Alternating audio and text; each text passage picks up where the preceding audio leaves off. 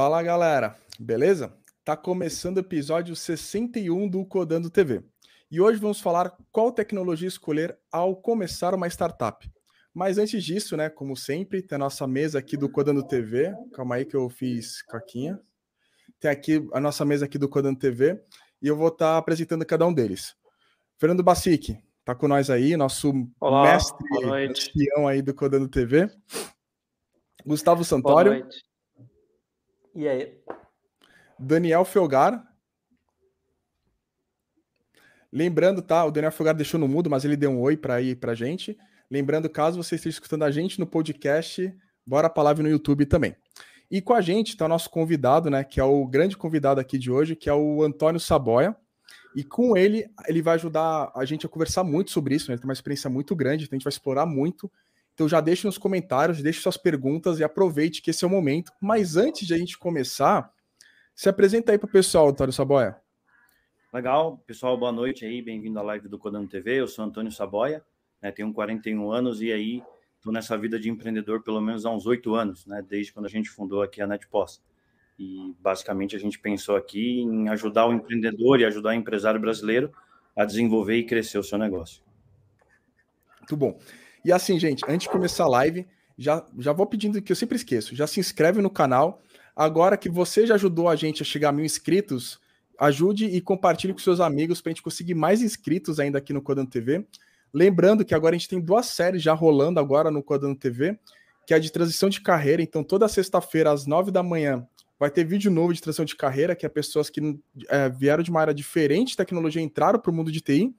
E também tem agora um sprint, digamos assim, uma sequência de diário de desenvolvedor nativo para o Flutter, explicando a minha trajetória de mudança do nativo para o Flutter referente a um projeto grande e escalável, beleza? E bora para a live que já, já, já, passei as propagandas aqui de hoje. Vamos lá, Saboia. É, conta a experiência para o pessoal, deve ter muita gente aí que deve estar tá te assistindo, que te conhece, está com a gente aqui o Iago Henrique, Jeremias, o Daniel Oliveira, a Tassiane, sejam muito bem-vindos todos vocês. Mas quem não conhece o Saboia, né? Explica um pouco aí da tua trajetória nessa parte de empresas que é muito importante, é, digamos que é essencial aí para o pessoal estar tá dando um pouco de contexto. Saboia, explica aí tua experiência e as empresas que você passou. Ah, legal. Assim, como empreendedor, eu tenho aí aproximadamente sete anos, né, é, empreendendo aqui na NetPos, né, desenvolvendo aplicativo de gestão. Mas antes eu passei em empresas como Itaú, como Safra, como a Rede, é, e agora é, na NetPos, né, tentando aí pensar no que, que a gente faz de melhor para o empreendedor brasileiro. Então, a gente traz aqui um, um know-how é, de software, né, principalmente, é, know-how de pagamentos, meio eletrônicos, é, que a gente, basicamente, quando a gente pensou na NetPOS, a gente pensou na união.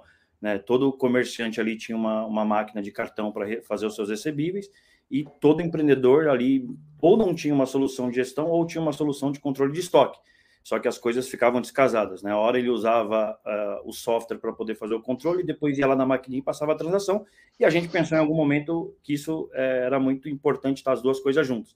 E foi daí que nasceu a NetPOS, eh, pensando em estar tá dentro de uma máquina de, de, cartão de crédito e, ao mesmo tempo, fazendo toda a gestão do negócio dele aí, eh, com a parte financeira, estoque, e, e nos dias de hoje, né, que a gente não pode esquecer, pensando no negócio dele estar tá online, né, para que ele possa é, de fato, se a gente tiver aí, é, tomara que não mais, mais uma pandemia onde é, né, ele tem que fechar a empresa dele, é que a gente permita que a empresa dele fique aberta aí 24 por 7, aí, é, possibilitando ele vender online. Então, partindo desse exemplo que você falou, você precisa ter um 24 por 7, até porque isso vai ser pertinente nas tecnologias que a gente vai discutir um pouco de hoje, até para. Porque eu acho que o produto, não sei, aí tu pode discordar de mim, tá, sabe? Mas acho que o produto tem muito a ver o, o qual o direcionamento você quer da tecnologia ou até não. Ou você já imagina algumas tecnologias iniciando para algumas startups? Fiquei nessa dúvida, para falar a verdade. O que tu é, imagina? É, assim, na verdade, quando eu e o Daniel começamos aqui a é, pensar na, na NetPOS, a primeira coisa que você pensa é: eu preciso ter algo que possa ser escalável. Né? Então, o que, que eu vou fazer algo para no longo prazo não ter que reescrever ou, ou fazer? E aí eu discutia bastante com ele é, o que, que a gente faz sem dinheiro, porque quando você está empreendendo você não tem dinheiro, mas você está ali um cliente que você precisa colocar qualidade. Então, é um, alguém que está baixando o seu software no início é, e ele precisa ter confiança, né? Porque a primeira coisa que a gente ouvia lá atrás, num cliente que assinava o nosso aplicativo, perguntava: ah, mas vocês vão fechar? Aonde estão tá os meus dados? É seguro?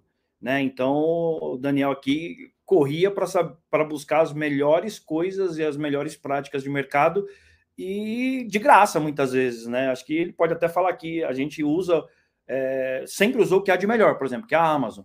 E a gente usou muito tempo o programa lá de gratuidade da Amazon para startup. Então, assim, é o melhor provedor que tem de dados é, num custo super baixo para quem está começando, né? Acho que o Daniel trouxe essa para a gente, foi acho que um divisor de água aqui para o nosso negócio começar. Então, para você, tipo, a ideia do produto impacta diretamente na tecnologia ou talvez esse, indo já para uma parte mais grátis, a gente vai entrar mais em mérito de mais detalhes delas, mas indo um pouco mais nesse sentido, tu acha que seria talvez o mais apropriado? É, impacta porque muitas vezes você toma a decisão assim, vou montar um negócio, e todo mundo que monta um negócio, você pensa, preciso de dinheiro rápido, porque eu preciso contratar pessoas. Então, a gente, como sócio do negócio, acaba ali, ninguém vê nos bastidores. Mas era eu e Daniel ali que ficava no chat respondendo os clientes. A gente, às vezes, fica até hoje ali para poder coletar as melhores experiências ou aquilo que está ruim. Né? Tem muito cliente que traz muito feedback bom e a gente está lá ouvindo o cliente, está fazendo ali junto com ele, porque no final das contas é o cliente que constrói o software. Mas uma das brigas que a gente teve aqui é, nos bastidores, eu e Daniel, ele sempre apoiou a gente desenvolver a iOS desde o começo. Legal, a, gente é super a favor, mas como é que você compra um MacBook para um desenvolvedor de 30 mil reais, é, sendo que você não tem dinheiro, né? Então a gente tinha muito desejo, muita vontade, mas muitas vezes você busca aquilo que é o caminho mais barato, né? Android é de graça para você baixar ali a, a, a, plataforma da Google e começar a codar e sair o aplicativo. Né? Acho que o Daniel pode falar bastante, mas a gente conversou bastante, pô, vamos de iOS, né? E tinha, a gente tinha essa expectativa de fazer. Até em cima disso, uh, ah, para a gente começar a falar um pouco de, de tecnologia, o que, que, você sugere, né? A gente está falando de, um, de, um, de, uma startup né, que está começando. Quais são os pontos principais que você sugere para escolher uma tecnologia? Então, cara, putz, olha, você tem que pensar em mercado, você tem que pensar em, em dificuldade, tem que pensar em preço. Que, quais, quais são os pontos para você pensar, olhar e falar, beleza, é para cá que eu vou, é essa tecnologia que eu vou escolher? É, eu acho que assim, o primeiro pilar que eu, eu vejo e vislumbro é você precisa pensar no longo prazo, você não pode pensar no imediatismo, independente se você vai escolher uma tecnologia cara ou barata. Quando você pensa em empreender um negócio, você sempre pensa no longo prazo, ou você tem que pensar no longo prazo. É, por quê? Porque tem clientes que estão apostando ali em você e não querem que você, da noite para o dia, assuma a sua empresa ou você é, desapareça. É, acho que esse é o primeiro caminho, pensar no longo prazo. Segundo, de fato, a tecnologia que você vai utilizar e, e inicialmente é muito importante. Porque tem clientes também que hoje conhecem, né? Eles sabem aquilo que tem de melhores no mercado. Então, você pensa, por exemplo, que você está utilizando uma infraestrutura da Amazon, a Amazon é conhecida mundialmente. Para o nosso negócio. É, quando você pensa, por exemplo, é, em dar alguma coisa para o cliente, você pensa em mobilidade. Hoje, jamais eu começaria, por exemplo, um negócio pensando num, num Windows, num PDV Windows, porque ele não é escalável. A Microsoft ela não tem uma loja escalável, por exemplo, como a Apple ou como a, a Google, né? Então, acho que primeiro, os primeiros pilares aqui que a gente, você quer empreender, você quer fazer a sua empresa crescer, você precisa pensar em mobilidade, acho que é, e, e longo prazo, né? Acho que esse é o primeiro ponto. Então, mas tu falou longo prazo e tu falou também no sentido de precisa gerar é, receita rápido, né? Aí uma pergunta, como que fica essa parte de qualidade versus entrega? Porque se você está pensando a longo prazo, versus você tem que manter uma né? qualidade. Hã?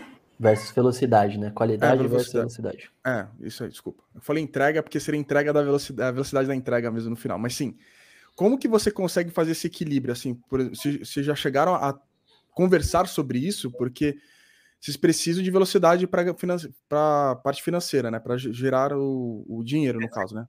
Só que vocês precisam de qualidade, que vocês querem escalar isso. Como que funcionou? É, no, no começo, no começo você pega, falando mais tecnicamente, a gente tinha uma equipe mega reduzida, era eu e o Henrique codando, e o Saboy cuidando da parte de produto, e aí à noite a gente se revezava ali no atendimento. Então a gente acabava cortando alguns passos ali super importantes da, da parte de qualidade, né? Então, por exemplo, a gente, você pega os projetos mais legados, mais antigos, a gente não tinha teste unitário, a gente não tinha teste integrado, não tinha stress test, teste de carga, nada disso. e ao mesmo tempo a gente codava e a gente mesmo fazia a parte de qualidade, a gente não tinha QAs. Então os QAs era eu, Henrique e o Saboia. Então a gente conhecia o negócio, conhecia o produto, conhecia o público que utilizar e a gente fazia desde o desenvolvimento até a parte de teste e só ia para a produção depois do teste, mas cortando algumas etapas que, que hoje é essencial e que hoje a gente já não vive sem. Então, por exemplo, é desenvolvida alguma coisa, passa pela etapa de qualidade, os caras que testam vai fazer todo o processo de testar, tudo mais. E assim, gente, estamos é, com 48 simultâneos, tá? O nosso recorde do Codando foi uma live um bom, bom tempo atrás, com o nosso foi 50. Então, gente, compartilhe o vídeo, vamos bater a nossa meta aí do Codando TV, que foi 50 simultâneos, tá? É um canal, é um canal bem legal de tecnologia também, hein, gente? Isso aí. Então, ah, eu esqueço, tá, gente? Eu vou falar isso no decorrer, mas eu sempre esqueço. Se inscreva no canal e ajude o Codando a crescer, tá? Então, se inscreve aí, é só apertar o vermelho, né? É super fácil. E assim, o Saboia, eu vou começar a colocar algumas coisas mais, mais assim no chão, assim, para a gente fazer um raciocínio. Você já falou de iOS e de Android, talvez você até respondi uma pergunta, mas eu quero me, a, me aprofundar nisso. Quando você pensou, na, por exemplo, vou pegar o case de vocês, você estava pensando em, em web ou você já estava indo na pegada de mobile por ser de fato não ter nenhum nada preso, né? No celular já a pessoa poderia estar resolvendo as coisas. Não, sempre foi. O projeto nasceu pensando em mobilidade, mobile. Assim, é, as outras coisas, a parte da web, a gente entendeu que é, assim, o Brasil é uma pirâmide, né? Você tem ali um empreendedor que está começando e ele é, não tem nada e ele precisa de alguma coisa e hoje ele tem um celular para poder utilizar. E, e à medida que você ajuda esse cliente a crescer, a vendendo mais, a, a fazer a gestão com melhor eficiência, ele também começa a crescer o negócio dele, ele começa a faturar. Ele teve, tem muito cliente aqui que é cliente nosso até hoje, desde 2016, é, que vem crescendo o seu negócio. Tem clientes hoje que virou até franquia. É, e aí a gente pensou que ele precisa também ter uma solução em web, né? Ele precisa ali ter uma área administrativa com mais relatórios, é, com mais informações, aonde ele não só tivesse ali no celular fazendo o dia a dia dele, mas também que ele pudesse chegar em casa com tranquilidade e ver como é que foi o desempenho do negócio dele. Então dali surgiu uma área web. E aí depois os clientes foram crescendo e aí a gente resolveu fazer uma versão para PDV, porque você pega ali um cliente um pouco ali do meio da pirâmide. Então assim, é, sem querer, mas a gente acabou construindo um sistema multiplataforma, que eu atendo o cara que está começando e eu consigo suportar ele até o meio da pirâmide, né? Eu não consigo eh, transformar ele numa Magazine Luiza, numa loja Renner da vida, mas eu tenho um sistema para ele crescer e faturar um milhão de reais por mês com a gente, até muito mais do que isso. Então, a gente tem um perfil muito distinto aqui quando a gente pensa em cliente e, e aplicado uso de tecnologia. Então, a base nossa da pirâmide, que é o cliente que está começando, ele usa o que tem de melhor. Né? Ele tem ali um celular Android, ele pode utilizar uma versão iOS, ele está na, na, na, infra da Amazon, a gente paga uma plataforma de chat que é o Intercom, que é uma plataforma americana que é excelente para a gente dar suporte ali para os nossos clientes. É, e quando a gente vai ali para o cara da Meiuca, ele tem uma plataforma web super robusta, moderna, com tecnologia de ponta, e a gente tem uma versão em PDV, que inclusive é, é, é, faz o que um mês atrás a gente acabou de colocar também na loja da Microsoft que o aplicativo acabou virando um app ali dentro. Então, isso foi crescendo, né? Foi virando isso com muita ajuda, assim. A gente cresceu, óbvio, com a ajuda dos profissionais aqui do que a gente veio pensando, mas o cliente é fundamental nessa etapa, porque o feedback daquilo que você faz vem dele. Então, assim, muitas vezes ele traz a tecnologia, assim. Eu acho legal porque teve clientes que falaram assim: olha, eu conheço tecnologia e o seu time de dev ele pode fazer aqui dessa forma mais rápido, mais fácil. É, se ele se, se quiser, eu posso ajudar. Então é muito legal quando você tem um cliente engajado a querer construir. Ele sabe que a gente aqui se esforça como empresa para ter o um melhor aplicativo e ele quer participar, ele quer dizer ali no final, ó, eu ajudei a fazer, essa, essa funcionalidade foi minha, essa sugestão foi minha. Isso é muito legal. Então, e falar em cliente, eu, eu, um comentário tenho... rapidão. E falar em cliente, já tem mensagens aqui, tá? Tem a Bem Feita que comentou essa parte de controle de acesso é importante. N, N, Nietzsche Chaveiro. Tem um que comentou: tem Smart POS há três anos. Tem um que ó, usa a NetPOS na minha loja faz dois anos. Tem um aqui, ó, tem um pedido aqui, tá, Saboy? Acho que vai ter pedidos aqui, então vamos falar os pedidos. o primeiro deles é que bem feita software é bom, mas se liberar se eu liberar a, o histórico de vendas, o vendedor consegue cancelar e excluir uma, uma venda. Isso é falha no sistema. Não entendi, mas. É, não, eu sei o que é isso. É que ela quer, na verdade, liberar a consulta de vendas para o vendedor dela ver a venda, mas ela não quer permitir a exclusão. Então, assim, é só um modo de visualização. Dica anotada, a gente vai preparar aí para estudar e fazer para você. É, Só então, eu tenho. Eu tenho fala aí, Falou. Força, força, Rodrigo. Não, fala tu, tu, tu. É o seguinte, é, é, o seguinte, Saboia, ou, ou pro Daniel, vocês optaram por começar com uma parte mobile, que tinha uma capilaridade é, alta, porque todo mundo tem um telemóvel, todo mundo tem um celular e consegue acessar o, a app. Se vocês tivessem pensado na, na empresa de vocês em, de outra maneira, onde o mobile fosse um acessório, como a maioria das empresas fazem, todo mundo é, adota o web e depois vai lá e aí tem um, tem um cria-se um problema de ter uma app. Vocês acham que vocês teriam chegado a porque imagina, você disse que você começou na base da pirâmide porque adotou o, o, o celular como o principal meio de, de início. E depois chegou até, até um, um PDV, Windows, vamos dizer assim. Se, você tivesse adot, se vocês tivessem adotado uma outra, um outro approach, acham que teriam chegado onde vocês chegaram ou não teria chegado? Primeiro, responder a sua pergunta bem, bem objetivamente, sim, a gente teria chego pela qualidade do Boa. nosso time, pela qualidade do nosso produto, mas eu acho que a gente conseguiu chegar tão rápido onde a gente chegou por ter adotado o mobile antes. E aí eu vou colocar o ponto principal aqui que eu vejo. Na época que a gente lançou, a gente eu tinha tipo 20, 30 apps similares instalados no, no nosso celular. E a maioria deles eram aqueles apps que controla ali no celular, você desinstalou, você perde tudo. O cara, a maioria deles não, eles não compra, cobravam manutenção, não tinha suporte, não tinha um atendimento humano ali que a gente tem até hoje, que isso a gente mantém. E o nosso diferencial foi, a gente chegou com um produto para mudar esse conceito. Eu não queria apenas mais um app na loja para vender. Não, eu queria prestar um serviço e mudar o gerenciamento de, desses pequenos comerciantes, dar uma ferramenta de qualidade para eles. E o mobile first foi assim o que acelerou a gente. E na, na época a gente não tinha nenhum concorrente ali que, que tinha algo parecido com o que a gente fornecia é, atendimento basicamente quase que 24 horas. Na época a gente dava suporte até 10, 11 horas da noite. Eu, Saboy e o Henrique, final de semana, sábado e domingo. Então era, era bem difícil você achar um app voltado para esse público que tivesse o, a qualidade de serviço que a gente oferecia. Não, não falo nem em funcionalidades, porque tinham apps que tinham mais funcionalidades, tinham apps que tinham menos. Mas a, o pacote completo, assim, eu acho que a gente tinha um grande diferencial. Quem, aí... quem é que fez o business? Quem é que participou do business plan, o Daniel?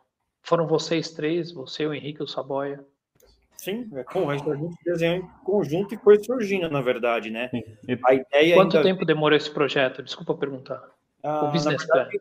É, em 2015, a gente, eu tava, trabalhava na rede, e aonde a gente trouxe as máquinas lá de cartão, é, que era o Point na época, a Cielo estava desenvolvendo o Cielo Liu, e aí eu peguei, chamei o Daniel, falei, cara, antes disso, né, a gente começou a desenvolver direto na máquina.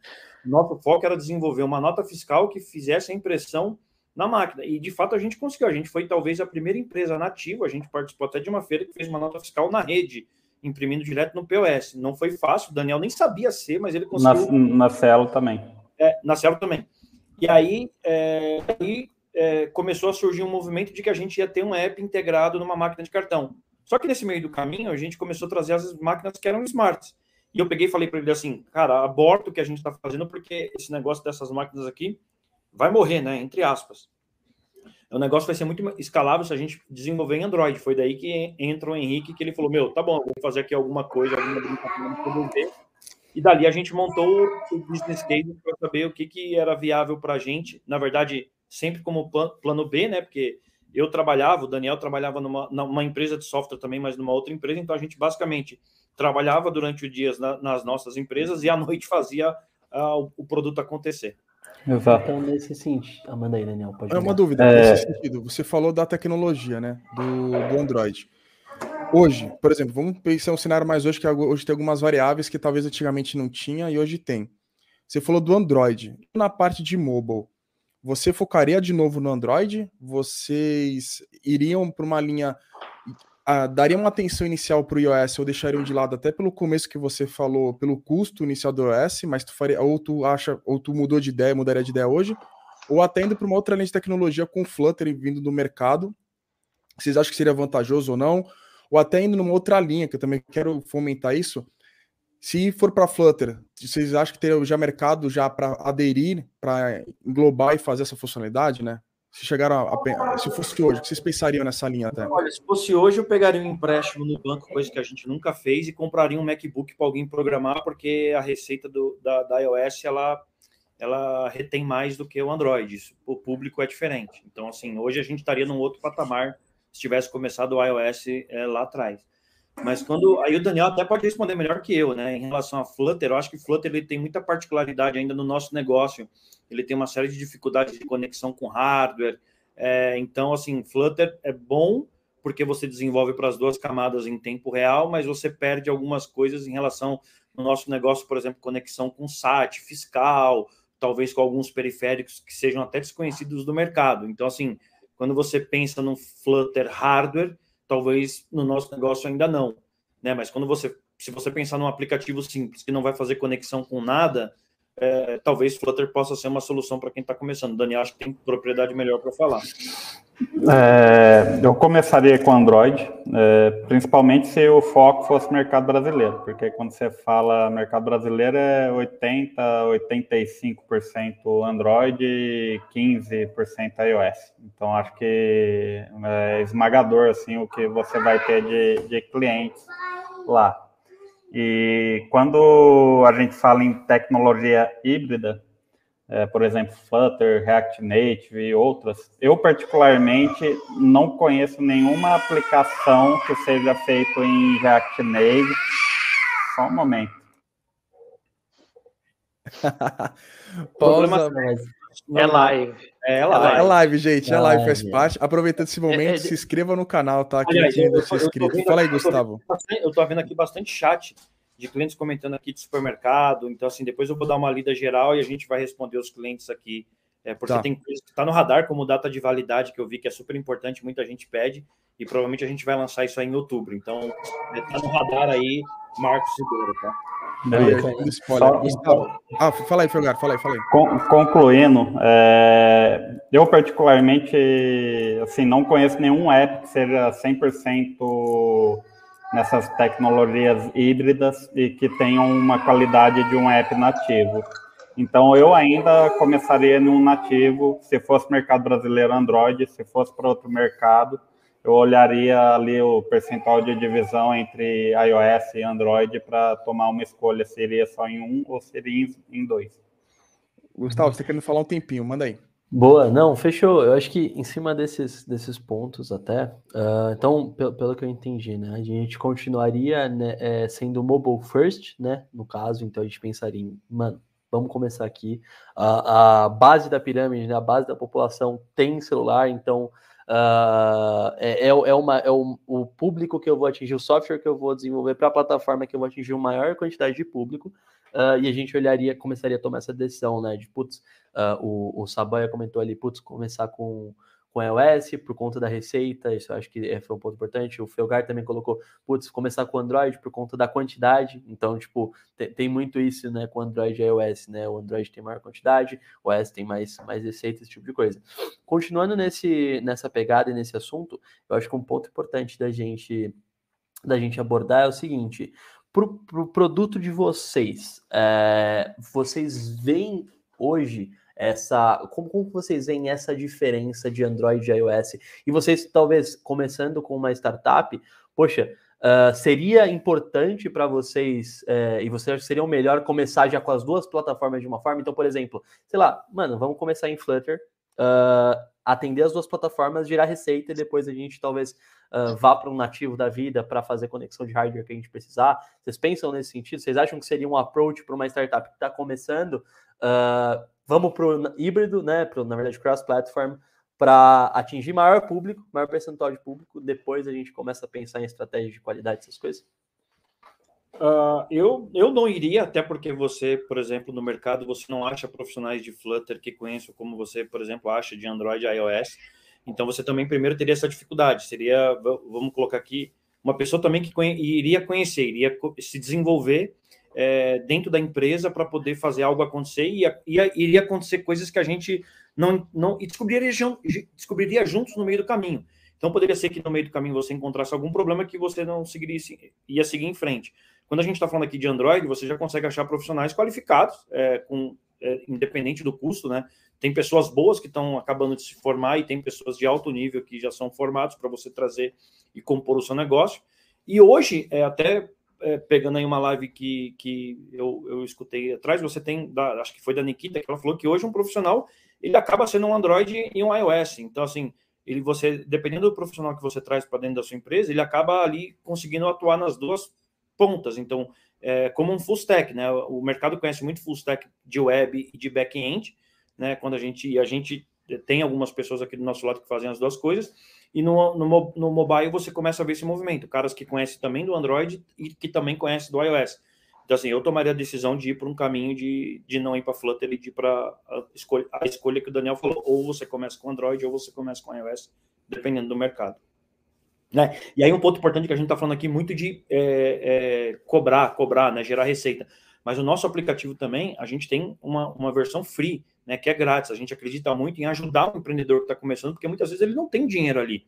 E esse, esse cara que hoje utiliza o nosso aplicativo de forma grátis ali, que pode cadastrar produto, pode vender à vontade, é, tem ali os relatórios básicos, ele tem um produto de ponta. Né? Ele, ele pode achar é, que às vezes ele fica chateado porque ele uma função específica para ele, controle de fiado, ele precisa pagar, mas ele está utilizando ali o que tem de melhor qualidade, que é vender e cadastrar um produto, por exemplo.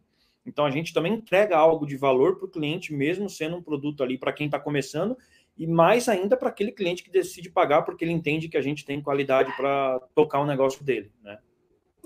Até mesmo pegando aí na questão do gratuito, acho que é um ponto importante para no nosso modelo, que é um modelo aí de freemium, que você tem uma versão gratuita até certo ponto e funcionalidades que começam a se tornar pagas. Mas um outro diferencial que a gente vê no mercado, que o mesmo suporte que o cara que paga, o mesmo serviço ali de chat, de atendimento que o cara que paga, o cara que está gratuito também tem um serviço de chat, também vai ter suas dúvidas respondidas, também vai ter um atendente ali em real time um humano respondendo ele. E muitas vezes você acaba não vendo isso. Eu fiquei com uma dúvida também nessa parte que a gente falou do Flutter, né? É, talvez a gente esteja. Como eu estou mexendo já com um pouco mais vigor nessas semanas, eu só fiquei pensativo de uma coisa. É, dessas empresas, você falou do hardware, que eu acho que seria o maior impeditivo no cenário de vocês, no caso do produto, né? É, vocês chegaram a, a, Como que funciona essa comunicação com essas empresas que geram esses, essas bibliotecas para esses hardwares? É fácil a comunicação? Eles geralmente são atualizados? Só para a gente até ver se de fato poderia existir a hipótese disso, entendeu? É, não, não é muito bacana. É, normalmente leitores, por exemplo, leitores de código barra, esse tipo de equipamento, sim, porque aí o Android já está um suporte nativo legal ali mas principalmente equipamentos ali que se referem à legislação brasileira. Por exemplo, tem um caso de um equipamento do Estado de São Paulo que chama SAT. É, pouquíssimos fabricantes ainda focam em ter alguma uma biblioteca mobile, e os que têm, é, além da biblioteca não ser boa, não ser feita para rodar no celular, não é mantida, não é atualizada. Então é bem complicado. Assim, é, é bem, mais ou menos isso, né? Porque, por exemplo, a gente fala com impressoras Bluetooth, né? Que parece algo simples, e a gente, antes, no começo, homologava uma a uma.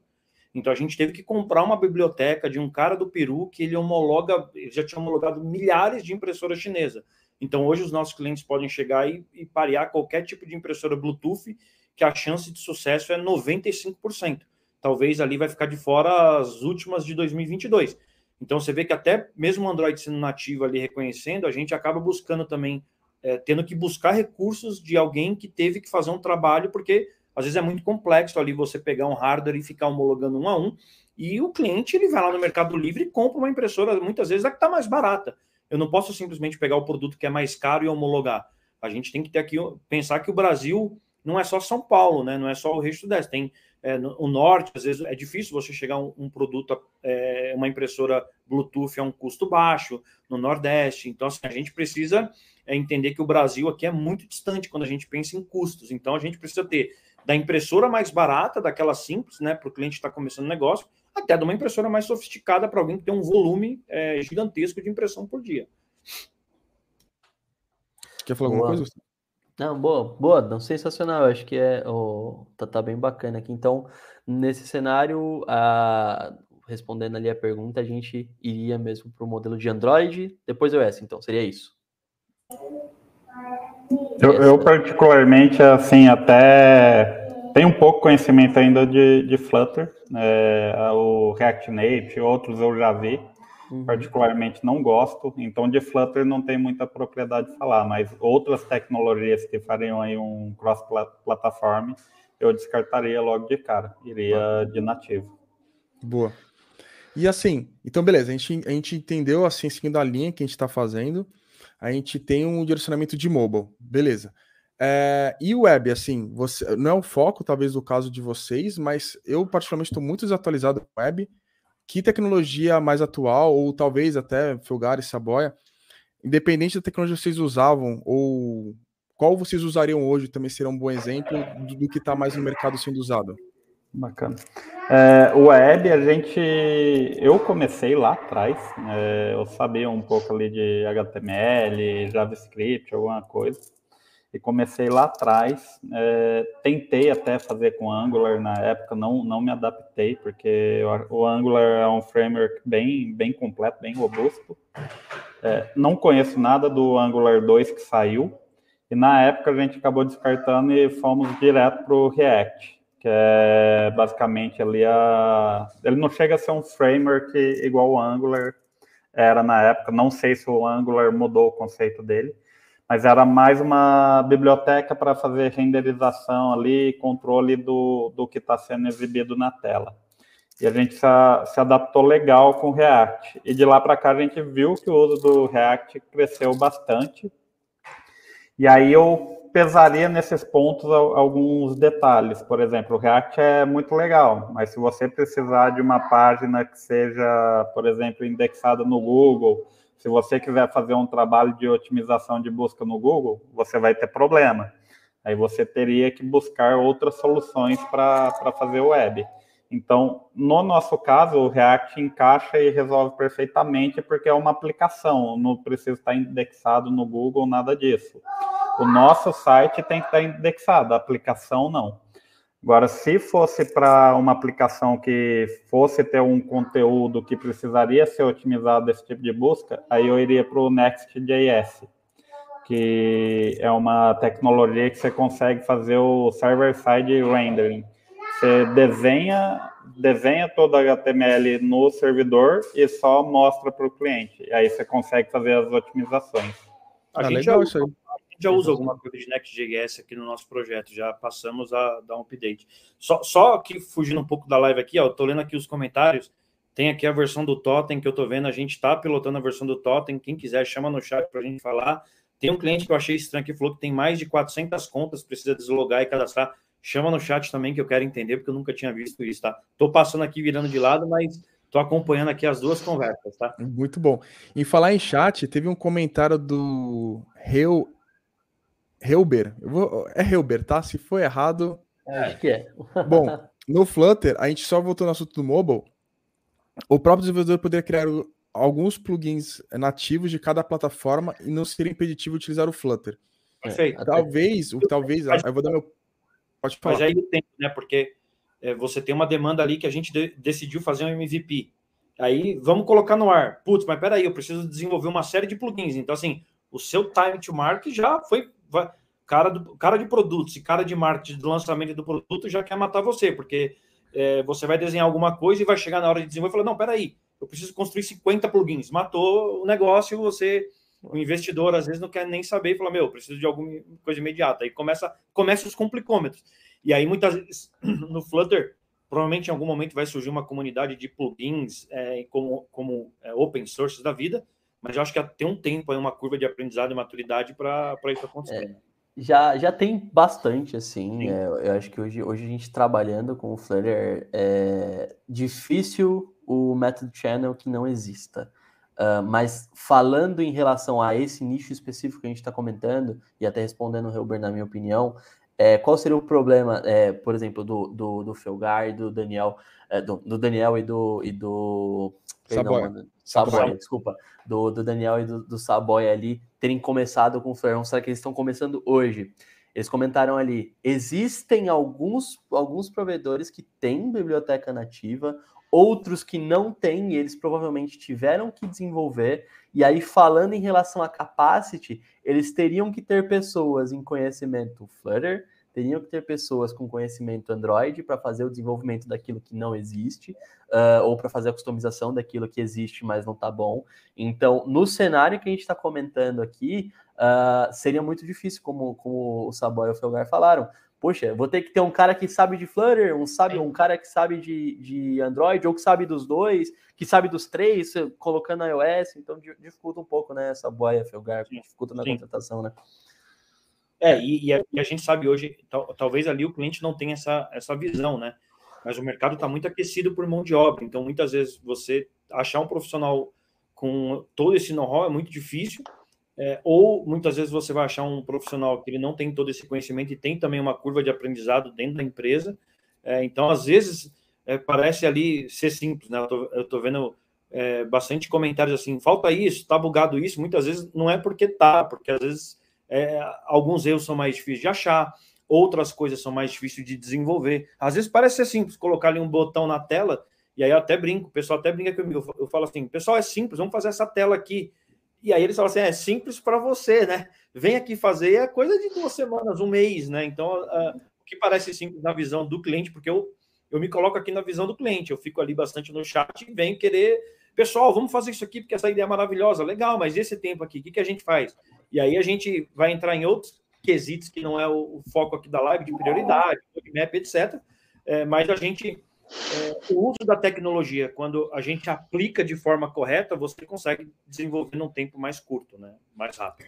Não, outro ponto, outro ponto, assim, que é um dificultador bem grande, sempre foi para a gente, para a gente ter essa gama de equipamentos aí que a gente conecta, impressora, leitor, equipamento fiscal e tudo mais, é, é, diferente, por exemplo, de um computador com Windows e tudo mais. Você tem Android de N fabricantes, cada um com N tipo de processador, cada um com N tamanho de tela, que se comporta de maneira diferente. Então, às vezes, você pega o mesmo equipamento, funciona num, num celular, no outro não, aí no outro fica mais ou menos. Então, é, essa parte de hardware é um, foi, foi e ainda é um desafio bem grande lá para a gente conseguir fazer rodar 100%.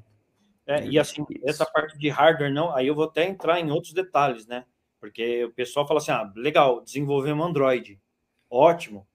Android tem milhares de celulares, milhares de versão, e muitas vezes você faz aqui num celular que é meio padrão, e quando chega na mão do cliente, ele tem um celular de tela pequena, ele tem um celular que o processador não é tão bom, e a gente precisa sair para comprar celular para poder testar, para fazer a coisa acontecer. Então, também, além da tecnologia que você escolheu, tem essas derivações de device, porque no Brasil afora você tem, pelo menos aí a gente tem, deve ter aproximadamente uns 40, 50 tipos de celulares que nossos clientes utilizam. Então, a gente, de uma alguma maneira, precisa garantir que o app roda em todos esses celulares. Então, muitas vezes, aquele cliente ali está com aquele pau, aquele problema específico, mas não é um problema do aplicativo, é um problema, é a combinação daquele hardware, que talvez é uma tela menor, que é um pouco mais lento e que o aplicativo a gente vai ter que fazer ajustes. Às vezes esse é até mais demorado, porque é um, às vezes é um celular que parou de fabricar. E aí a gente não tem o que fazer. Né? Ou parou de atualizar a versão do, do Android. Ou parou de atualizar a versão. É, isso aconteceu com a gente no Windows. Uh, a Microsoft ela deixou de dar suporte para a versão Windows 7 e, e a gente só é, passou a disponibilizar o, o, PDV na versão 10. Então, assim, quem não tinha a versão 10, infelizmente, deixou de rodar. Não temos o que fazer. Porque aí tem problemas de segurança, invasão de dados, e a gente toma muito cuidado com isso. A gente precisa estar 100% aqui compliance com uma série de coisas. Então, dados dos nossos clientes é muito importante para a gente. E, e, indo nessa linha, eu quero voltar até mais para a tecnologia nesse sentido. A gente, tava, a gente acabou desvirtuando para mobile por causa do comentário muito pertinente do Helber, Helber, eu acho. E acho que ele tem uns pontos, né? Acho que no cenário que a gente está falando, tá, gente? A gente está falando qual tecnologia escolher para uma startup, a gente está pegando um dos cases que é os cases do próprio convidado. E tem uma, umas peculiaridades que muito provavelmente outras empresas não teriam esse tipo de problema para estar tá mexendo com, sei lá, 10, 100, 200 hardwares diferentes. E na parte de web, o Felgar, você falou, eu não tinha ouvido essa ainda, tipo, se quiser entrar mais em detalhe nessa parte de web, porque assim, você tem. Eu era da época do Angular, era, quer dizer, tô, tô bem desatualizado, né? Tem o React e tal. Mas como. Explica como funciona mais ou menos isso aí para quem não conhece. Eu, particularmente, estou até curioso, estou perguntando para mim mesmo. Como funciona essa parte de estar tá montando já a, a tela, o, ele monta o HTML já no back-end, já, já, já monta na tela? Como funciona? Chama, chama server-side rendering. Então você faz o. O que, que acontece com o React? Você abre o site, ele é uma página em branco. Aí ele tem o JavaScript que vai renderizar a sua tela e vai colocar botão, colocar texto, colocar campo para você digitar e tudo mais. Ótimo, perfeito, porque você usa o próprio processamento do computador do cliente, você não precisa ter investimento de, de infra de back-end, nem nada disso. É, então, sua página vai estar no ar lá, bonita, funcional, rodando totalmente no, do lado do, do cliente ali. Mas a penalidade que você toma aí é quando você precisa fazer uma otimização em mecanismo de pesquisa. Assim, os mecanismos de pesquisa, os crawlers do Google, do Bing, evoluíram muito. Eles já interpretam JavaScript, boa parte eles já interpretam, mas é totalmente diferente você ter uma página em branco que ela monta depois que ela carrega, de você trazer uma página carregada para o seu usuário.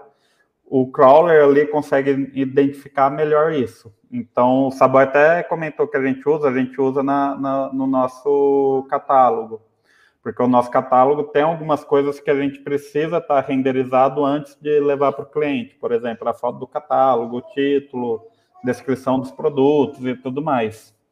Então, essa tecnologia que a gente optou pelo Next.js, eu sei que existem outras plataformas que fazem algo parecido.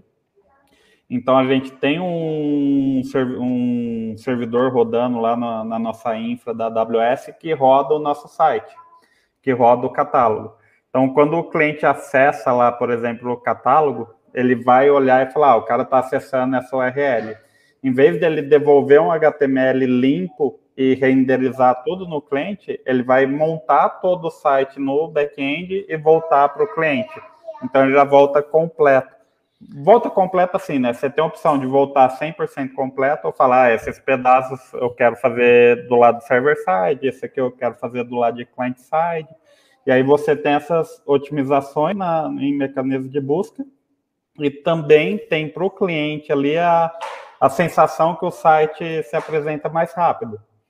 Porque como você está devolvendo algo pronto para o navegador, o navegador já vai printar aquilo na tela. Quando você devolve um, uma tela em branco com JavaScript, o seu navegador vai ter que rodar todo o seu script para montar a tela. Aí, curiosidade. Então, você... Isso é o. Eu não sei de web, tá? Não faço ideia. Isso é o mais isso é o que é o mais utilizado hoje em dia? Acho que depende muito do, do seu case. Foi igual, ah. igual eu falei. Se você tem uma necessidade de que o site apareça de uma maneira muito rápida, que você seja otimizado para mecanismo de buscas, seria o mais utilizado hoje. Se você não tem esse tipo de necessidade, cara, é um aplicativo aqui, o cara sabe onde ele tem que ir, os dados dele estão todos aqui esses dados não podem sair daqui para fora, eu não vou ter uma busca através de um Google, de um Bing da vida. O React, eu não consigo falar que o React é mais utilizado porque hoje eu não estou tanto assim no front. Mas na época que eu comecei a utilizar, ele estava em, em, franco crescimento assim para passar o Angular em pouco tempo. E aí, até é, continuando nesse ponto, você comentou, né, que vocês usam AWS hoje. Como foi essa escolha? Por que, que vocês chegaram no AWS? O que, que vocês levaram em consideração para escolher a AWS? Certo. Na parte de infra, o, né? o, o Saboy comentou, a hora que a gente estava falando lá de decisões de... Ele comentou que a gente começou a desenvolver para os equipamentos que não eram Android e rapidamente a gente mudou para Android. Nessa época, a gente tinha um servidor lá para processar essas notas no piloto que a gente fez com a rede e com a Cielo. Esse provedor ficava num, num dos maiores provedores do Brasil, não vou citar o nome porque eu particularmente não gosto deles. É, eu tinha muito problema com eles. E era tudo instalado, tipo, eu que, eu que tinha que manter a atualização de sistema operacional, eu que tinha que cuidar da parte de segurança, eu tinha que fazer tudo. E foi quando eu comecei a buscar alternativas. E eu gostei muito da AWS. É, na época eu olhei a AWS, eu olhei o Google Cloud, que estava iniciando. Era bem pequeno ainda o Google Cloud, e tinha o Azure, que eu não curtia muito, que era o da Microsoft.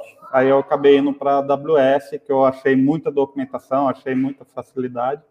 E ele me abstraía tudo isso. Então, meu, acabou cuidar de atualização de SEO, acabou cuidar de você definia ali as regras de segurança, ele cuidava para você, e a gente partiu para a AWS justamente por, por conta disso. Porque eu olhei e falei, meu, vai ser inviável a gente cuidar, cuidar da manutenção em servidor, cuidar de manutenção de servidor de banco de dados, cuidar de backup de dados, tudo isso a gente cuidar. Então a gente acabou terceirizando isso para a Amazon, que hoje é a maior, acho que é a maior disparada em solução de cloud. Ô, Mas nesse Felgaro, tem, tem, um, uh, tem uma pergunta. Uh, vocês trabalham já com, com a AWS há sete anos, certo? Acho que pelo menos uns cinco, tenho certeza cinco que anos. sim. Uh, estamos falando da AWS. A AWS é conhecida por lançar muitos produtos, muitos serviços, se manter atualizada. Isso é um problema para vocês? Uh, ou vocês continuam consumindo os mesmos serviços e não tem ninguém que imagina uh, tu ter tu precisas ter uma pessoa extremamente atualizada para ter um, uma, um melhor aproveitamento das tecnologias da AWS ou vocês usam aquele arroz com feijão e dá certo e continuam a usar isso? A gente começou no arroz com feijão, inclusive esse era um dos pontos que eu iria entrar na hora que a gente fosse comentar mais de. Então deixa lá na frente você fala. Não, é agora, é agora, agora, agora. A, a, gente, a, gente, começou com, no arroz com feijão ali, fazendo tudo no console, subindo uma EC2, sem ter auto-scaling, subindo um banco basiquinho ali. E conforme o produto foi crescendo, a quantidade de usuários foi crescendo, a gente foi se atualizando e cuidando cada vez mais aí dessa, dessa parte de infra, dessa parte de segurança e tudo mais. E aí acabou utilizando outros produtos da AWS. E hoje em dia, inclusive, a gente usa produtos assim que, meu, a AWS acabou de lançar. A gente acaba, meu, vamos experimentar isso aqui, vamos colocar, vamos fazer uma prova de conceito, ver se é legal, se dá para substituir alguma coisa. Então, Mas ainda hoje... tem desde o arroz com feijão até produtos bem complexos lá na AWS a gente usa. Vocês são cloud natives já. Total. 100%, 100 cloud. E, e assim, com é, skills de pessoas que foram se construindo também, né? As pessoas, a gente nunca trouxe ah, é, vamos trazer um cara de mercado. Não, a gente perguntava minimamente, cara, você conhece, já ouviu falar de AWS? Ah, eu já ouvi, mas nunca mexi. Então, se você já ouviu, vem que você vai aprender aqui como é que faz.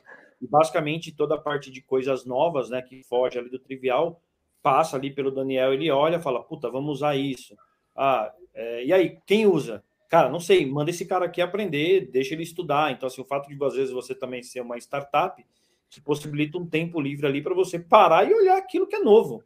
Porque se é novo, alguém vai lançar um curso para você pagar e aprender. Por que, que você vai pagar um curso e aprender se você não tem aqui dentro de casa, num modo que você pode fazer ao vivo, é, não em produção, né? A gente utiliza os nossos ambientes de QA aqui para poder é, qualquer dev colocar a mão. Então, é a melhor escola possível e a gente é, leva, o, deixa de sair do feijão com arroz e vai para algo mais sofisticado, vamos dizer assim. Então, mas tu comentou de startup, beleza. Aí, o pensando em nível de escala, né? Você tinha comentado, né, para quem está com a gente agora, mas no começo o Salbert comentado da preocupação de ter uma velocidade com algo escalável. Essa parte da infra mesmo, né?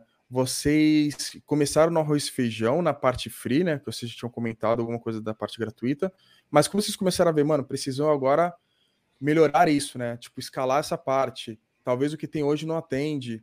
Porque então, isso é um processo que acaba acontecendo, né? Como você então, chegou a pensar nesse gatilho assim? Quando aconteceu? Então, e só complementando, não... Saboia, é, se quando vocês começaram a pensar nisso, vocês já tinham receita para pagar isso, saca? Ou vocês tiveram Sim. que desembolsar algo? Sim, na verdade, a gente sempre foi é, crescendo é, conforme ali foi entrando dinheiro.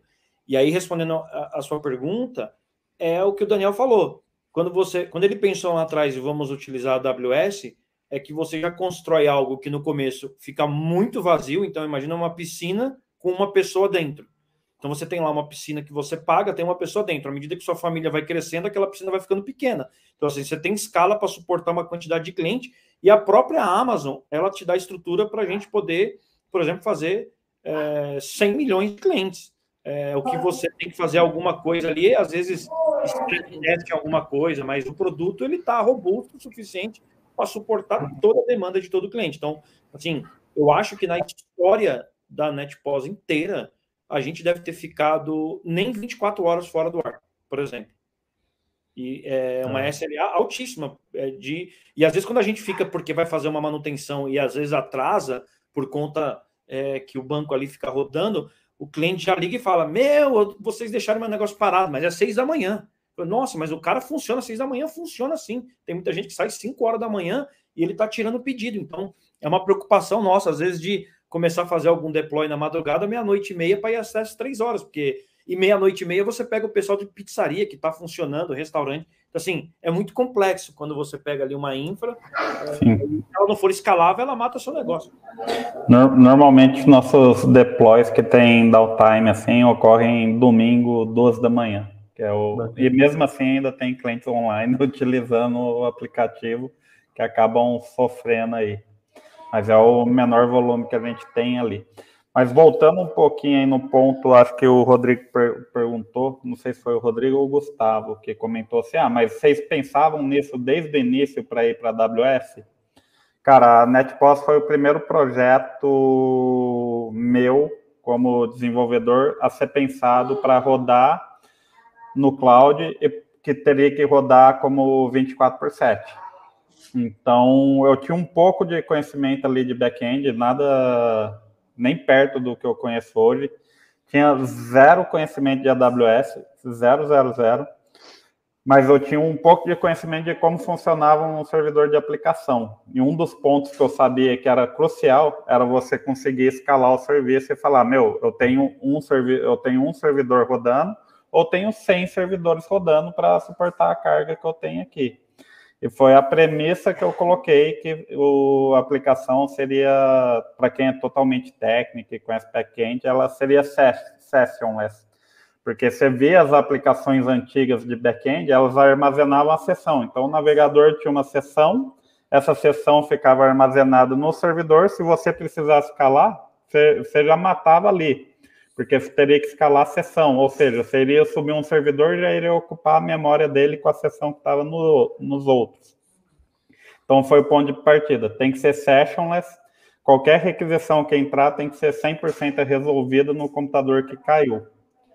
Isso foi, foi uma ótima decisão, só que mesmo assim eu tinha conhecimento que a gente tinha um ponto de gargalo, que era o banco de dados. Então, eu sei que eu não conseguiria chegar a 100 máquinas, mil máquinas rodando, porque eu tinha um banco de dados. Mas eu sei que eu conseguiria rodar 10, 15 máquinas tranquilamente, escalando, escalando verticalmente o banco de dados, né? Que é aumento processador, aumento memória, e aí eu consigo ter mais requisições, consigo ter mais clientes pendurados ali e a aplicação a gente escalava verticalmente. Então tinha uma, depois duas, depois três. Hoje a gente chega a rodar até com, com nove, dez máquinas para as aplicações principais ali. E aí, indo um pouco para a parte de back-end, que eu acho que. Não, é antes do back-end, Gustavo, Mano. queria aproveitar o seu Basic. Baci que tava olhando, o cara falando assim, meu Deus, fazendo as reações assim. Epa, é, é o seguinte, o pessoal fala de cloud e a minha pergunta é, vocês me parecem estão felizes com, com a AWS pelaquilo que ele pelaquilo que ele entrega, ok? Minha pergunta para o lado empreendedor, vocês é, acham que teriam algum benefício em termos redução de custos se adotar, se migrassem de cloud e se seria possível tecnicamente? Bom, é, eu converti um amigo meu que ele era DevOps na, na Magalu, eu conversei com ele, eles fizeram a migração da Magalu da AWS para o Google Plataforma, eles chegaram numa redução ali de volume de, acho que 50% a 60% de custo. E eu acredito que a gente também teria essa redução aqui. Só que eu, eu, particularmente, eu tenho um pouco de experiência ali no Google Cloud, mas eu ainda nunca peguei para trabalhar e para ver se a gente conseguiria fazer uma migração 100%. E a gente trabalha muito otimizado em relação a custo. Então, por exemplo, hoje a gente tem dois ambientes lá, um ambiente de desenvolvimento, que é os que os devs trabalham no dia a dia, e um ambiente de produção.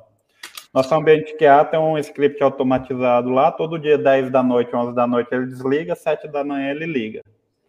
É, nosso ambiente produtivo, a gente implementou recentemente, tipo, isso não faz seis meses. A gente trocou todas as máquinas nossas, que eram máquinas sobre demandas, que tem um custo maior na AWS, para máquinas de spot. São máquinas de leilão que estão paradas lá. Você aluga ela para usar ela enquanto ela está parada. A gente conseguiu fazer uma redução boa da, da nossa fatura de AWS.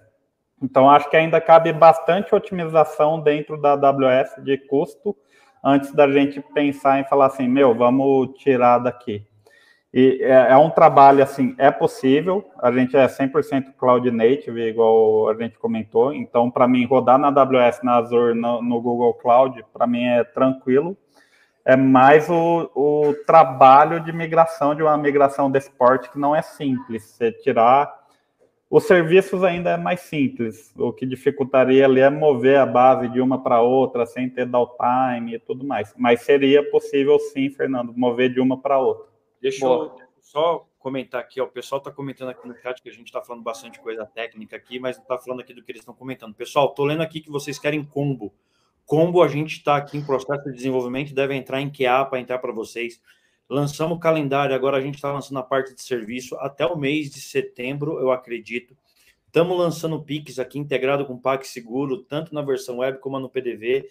Estou é, lendo aqui preço por região. Preço por região a gente não vai fazer, mas vai fazer preço, multipreço, para você poder, clientes que têm distribuição, trabalhar com preço 1, preço 2. Isso também já está ok.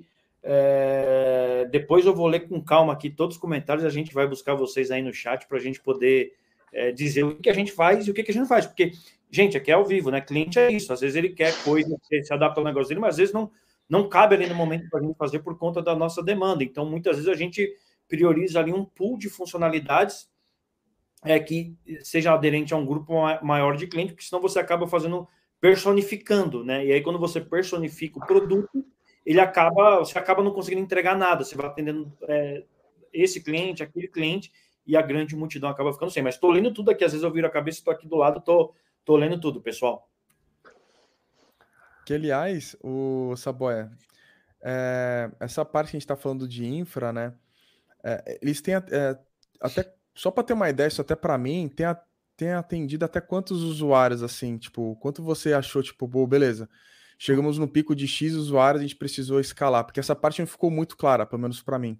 É, então, hoje aqui, é, a NetPOS, ela tem, é, nos últimos 30 dias, que é uma medição própria do Google que faz, né? Então, aqui a gente tem uma média de 120 mil a 150 mil usuários nos últimos 30 dias, e a gente tem um pico aqui de, pelo menos dentro dos 30 minutos, que é o que o Google mede em tempo real, a gente tem aproximadamente é, 3.000, 3.200 usuários naquele tempo. Então, assim, é muito usuário. A gente tem uma capacidade aí para fazer 60 mil usuários nos últimos 30 minutos. Não seria um problema para a gente até chegar, por exemplo, a 2 milhões de usuários. Então, diria que a gente está usando, por exemplo, é, 5% da nossa capacidade que a gente poderia ter de cliente. É, essa é a vantagem, por exemplo, de você ter uma infra é, com alta escalabilidade. Né? Muitas vezes a piscina está muito grande é, e você vai enchendo ela conforme os clientes vão entrando, sem susto. Né? Elástica, né? né? Lá, é. Elástica, porque é crescer e também diminuir quando não tem a demanda, né? Quando não tem a demanda. Esse acho que é o principal ponto de você ter o SaaS aí, até porque seria muito ruim, né? É, aquele velho stick puxa, a, o, o, time comercial faz um trabalho, bota 10 clientes para dentro, o sistema cai. Aí o time de TI vai lá, resolve, bota o sistema no ar, aqueles 10 foram embora e você traz mais 10, cai de novo. Então não funciona, não é funcional, você precisa fazer. E assim, não é só o sistema a gente está vendo aqui esses comentários é, de combos, os clientes querem a parte de serviço. Cada funcionalidade também, ela precisa ser pensado em ser escalável, porque às vezes você faz uma funcionalidade que todo mundo consome naquele momento, você pode ter um pico ali e você derrubar todo o sistema. Né? Então, isso também é, não é só porque está tudo pronto ali, você tem que construir é, diferente, tem que pensar ali como você vai botar ela no ar também. Olha, que, eu... A gente chama de arquitetura, né? O Saboia, uh, queria parabenizar você e o, e o Felgar aí. Assim, a gente tá vendo o chat aqui, o pessoal comentando simples de funcionalidade e nunca por conta de infraestrutura. Pá, parabéns, porque vocês Primeiro, o Saboia explicou que tem, usa 5% da capacidade e não tem ninguém no chat dizendo: olha, isso é lento, isso não tem hora que não dá para usar, Caiu, não sei o né? que, e a base de dados. Né? Epa, exatamente. Então, você vê que o negócio está tá bem estruturado, tem uma. é elástico, exatamente, de você crescer quando tem demanda e diminuir para redução de custo quando não tem usando. Parabéns aí, pá. É, é uma coisa que a gente olha aqui o chat e, e tenta traçar um, um, perfil daquilo que está sendo feito, mas o Legal. pessoal gosta bastante e, e, e quer muita é, coisa ao mesmo é tempo. É que eu falei no começo ali, não sei se todo mundo tá, mas é, o pessoal quer ser participativo. Então, assim, essa Sim. eu falei assim: vou mandar para os nossos clientes, porque foi a primeira vez que a gente, de fato, fez uma live ou falou para os nossos clientes como é que funciona a, a nossa infraestrutura. Então, para o nosso cliente que paga mensalidade, é legal ele ver que, assim, a gente tem pessoas, é, é, a gente tem custos, é, e, assim, ele está pagando, é, eu diria, é, com todo o respeito ao que tem no mercado, a gente paga Ferrari de, de tecnologia aqui para ele poder utilizar, desde ali de um chat simples até ali um, uma tecnologia, até um, um, sistema de segurança. Então, assim, é, a gente valoriza aqui, no final da conta, cada centavo, é, independente, até o cliente grátis, porque o cliente grátis ele está ali ajudando a gente a robustecer a infra de alguma maneira, ele está amanhã pensando em ter uma funcionalidade. Muitas vezes o cara está grátis porque falta um botãozinho para ele. Às vezes o botãozinho vem depois de dois meses, seis meses, ou ele é um cliente sazonal que usa numa época de Natal, numa época festiva. Então é um cliente que permanece. A gente tem muito cliente aí que já está, vocês viram aqui no chat, dois, três anos, cinco anos, e a gente quer fazer com que esse cliente aqui que eles estão falando é de fato desenvolver coisas que eles estão precisando, porque chega um momento dentro do, do, negócio que a gente aqui como produto pensa é, e pensa na tecnologia, mas não tem melhor feedback inside do, desses dos clientes, porque eles estão na ponta vivendo e aquela funcionalidade é muito importante para o negócio dele crescer. Se eu faço aquilo, é sinal de fidelidade é sinal de retenção e, e, é sinal que ele vai crescer o negócio dele também. Isso é muito importante para nós. Pegando, pegando o que você comentou aí, Fernando, só, só para concluir aqui, Rodrigo. É, antes da pandemia, eu, eu, frequentava bastante eventos presenciais, tipo DevTest, é, tanto de mobile, de front, de, de parte de qualidade. Eu sempre gostei de nesses eventos. Uma vez eu fui num evento do, do iFood que era sobre teste. É, ele tinha primeiro uma parte falando sobre teste para mobile e depois ele tinha uma parte para falar sobre teste de carga. E o que a gente, o que eu peguei lá no, nesse evento que teve no iFood, eu, a gente acabou trazendo para cá. Então lá, não na mesma escala do iFood, é claro, é, mas lá eles rodam diariamente, de madrugada, um teste de carga para ver quanto que o serviço deles aguenta. E a meta deles é sempre aguentar 10 vezes do pico da semana anterior. Então, vamos supor que o pico da semana anterior foi 5 mil usuários. Então, eles têm que estar com os serviços dele aguentando até 50 mil usuários. eles rodam isso diariamente. A gente não roda diariamente, mas a gente roda mensalmente algo parecido. É, tem um script pronto lá que vai fazer um teste de carga e a gente sabe, ah, eu tenho 5 mil usuários, aguenta até 50 mil. E a gente tenta sempre manter aí ali na, na faixa de a minha infra hoje suporta até 10%, a minha infra hoje suporta até, falei errado, né? o meu usuário hoje é 10% do que minha infra suportaria. Então a gente, eu, eu gosto bastante disso. Foi um evento que agregou bastante lá atrás para a gente. Uma... Só para não ah, boa. Só para não deixar de falar, o, o que, que, quais foram as decisões que vocês tomaram na parte do, do back-end, né? É onde tanto, em relação a, tanto em relação à tecnologia como à arquitetura mesmo, né? Vocês já trabalhavam com, o, com é, com trabalhavam com monolito no começo, depois vocês foram para alguma arquitetura mais modular. Como que foi essas decisões e essas, esse caminho aí que vocês seguiram? E qual linguagem vocês escolheram até linguagem o linguagem de né? tecnologia, né? né? Tá. É, em relação à linguagem foi Java. É, eu conheci algumas linguagens ali que daria para escrever alguma aplicação de back-end mas nenhuma delas me agradavam tanto na época como Java. Conhecia, por exemplo, PHP, conhecia ASP, conhecia ASP.NET, mas eu, nenhuma delas eu me sentia confortável para trabalhar.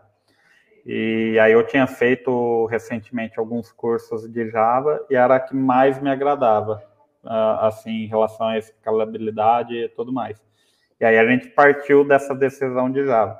Essa decisão de cara, vamos começar com microserviço, vamos começar com monolito. Na época eu não tinha nem conhecimento disso, do que, que era uma coisa, o que era outra. Uhum. Então foi um monolitão lá, que até hoje está de pé e segura essa carga toda aí do, do nosso aplicativo.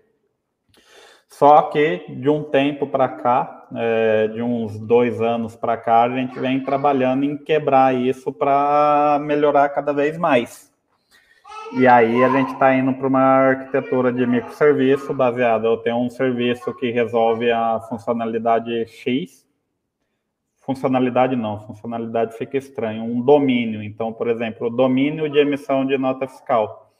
Antes essa emissão de nota fiscal era feita no monolito. A gente arrancou isso tudo do monolito e mandou para um serviço à parte que cuida só de emissão de nota fiscal. Então, esse serviço de emissão de nota fiscal ele tem um banco dele, tem os recursos alocados para ele. Então, todo aquele recurso que antes meu monolito precisava gastar de, de banco, de processamento, de memória para emitir uma nota fiscal, eu tirei dali e estou no microserviço.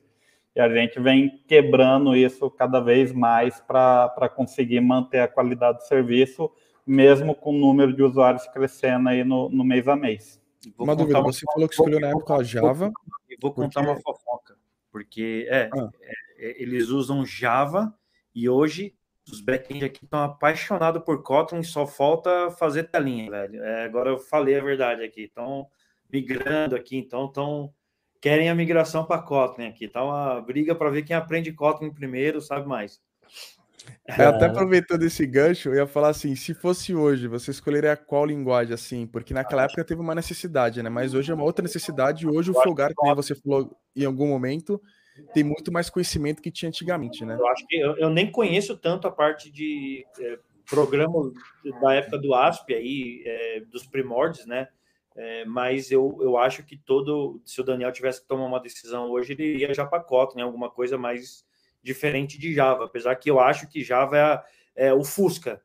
Meu, liga ele, ele vai e ele vai. Ele não vai parar na enchente, ele não vai parar no barro, entendeu? Eu, eu, eu vou, vou, fazer uma provocação aqui, que Kotlin no fundo é Java, né? Então é. a, a, gente, a, gente, a gente tem o Java linguagem e o Java JVM, que é a Virtual Machine. Então, como linguagem, eu iria para Kotlin, mas ele iria continuar rodando a JVM ali. No, no Não, é bacana. Esse aí vai dar um corte legal, cara. O Java é o Fusca das tecnologias. o Java é o Fusca, pode crer. Tem um gordão aqui. É, é o Fusca, porque a gente Não. usa no Android, utiliza uma série de, de coisas, né? Então, mas até curiosidade, Filgar, tem C Sharp, tem Java, tem, tem, sei lá, Python, tem outras linguagens aí. Você ainda ficaria na, na no final das contas, Ficaria. independente do Kotlin, né? Mas falando no final da compilação, no final da. Esqueci o nome, mas enfim, seria ficar mesmo na linha do Nossa, Java. tá vendo? né? Nossa, É, eu, eu, conhe- eu, assim, é, Uma coisa legal aqui. Pessoal, quem, quem colocar o, o e-mail aí no, no chat, é, coloca o e-mail aí no chat, é, porque aí eu vou fazer um sorteio de uma assinatura premium anual e aí a gente chama você depois.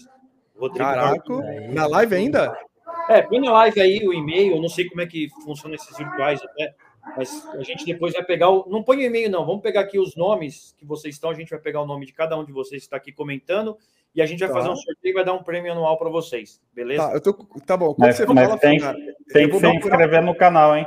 É não, isso, isso é verdade. É, não isso é coloque e-mail, tá, gente? A gente vai pegar aqui pelos nomes, todo mundo que participou aí com os É. comentários, é, e a gente vai sortear um prêmio anual. Tá, eu vou procurar agora que eu tenho um bagulho de site de, de sortear pessoas do chat, mas realmente só pega as pessoas inscritas. Então se inscreve no canal que eu vou procurar esse site enquanto isso explica, Filgar. E Gustavo, conduz aí também. Beleza. Tá? É, você comentou aí de C Sharp, de Python. Eu conheço Python. C Sharp eu não conheço, é, mas eu conheço Python. Já trabalhei com PHP, é, trabalhei com Ruby.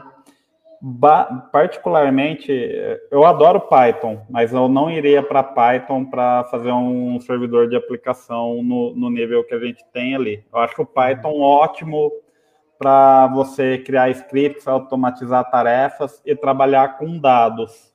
É, para servidor de aplicação, eu pode estar sendo um pouco preconceito, porque eu nunca trabalhei, não conheço, mas para servidor de aplicação nunca usei a fundo assim.